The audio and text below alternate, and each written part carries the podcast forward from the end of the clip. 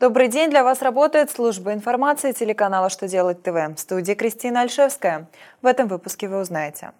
Нужно ли начислять страховые взносы на суммы суточных при разъездном характере работы? Как накажут за воровство денег с карт? Как не допустить роста цен на лекарства? Итак, о самом главном по порядку –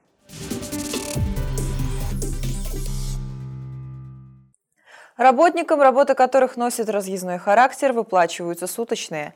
А нужно ли их облагать страховыми взносами?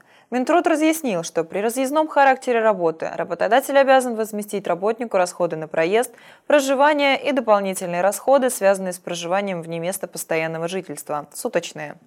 Поэтому если в коллективном договоре, локальном нормативном акте или трудовом договоре с работником установлено, что его работа по занимаемой должности носит разъездной характер, суточные выданные работнику не облагаются страховыми взносами в размере, установленном локальным актом организации, а компенсация иных расходов, связанных с командировкой, не облагается страховыми взносами в случае их документального подтверждения.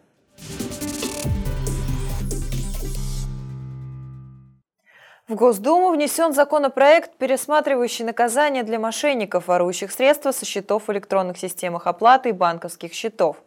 Авторы законопроекта, в частности, предлагают убрать из УК статью 159 о мошенничестве с помощью платежных карт и добавить в документ новую статью, которая называется «Мошенничество хищением». В ней будут прописаны изменения наказания за такой вид преступления. В настоящее время кража средств в крупном размере от 250 тысяч до полутора миллионов рублей наказуема лишением свободы сроком 6 лет, а та же кража только с карты сроком до 5 лет – из-за этой разницы полиция не может использовать прослушивание подозреваемых и контролировать их переписку, поскольку эти действия запрещены для всех видов мошенничеств, которые наказываются сроком до 5 лет. Новая статья отменяет это ограничение. У людей повышается шанс на возврат денег. Подделка пластиковых карт и киберкража также дорого обойдутся мошенникам. За кражу суммы более чем в 1 миллион рублей воры могут лишить свободы на срок до 10 лет.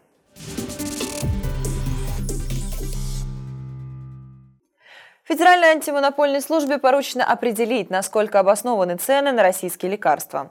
До 15 сентября нынешнего года по поручению президента чиновники проведут анализ стоимости лекарственных препаратов в российских аптеках и сравнят их с ценами на зарубежные аналоги. Помимо этого будет организована проверка обоснованности затрат отечественных производителей лекарств на сырье с учетом общемировых цен. Мероприятия будут производиться с целью недопущения роста цен на лекарства – Следуя этому же указу, Минпромторг и Минэкономразвития должны предоставить проект по контролю проведения закупок препаратов для государственных и муниципальных нужд и снижения издержек российских лекарственных компаний, связанных с распространением продукции на рынке.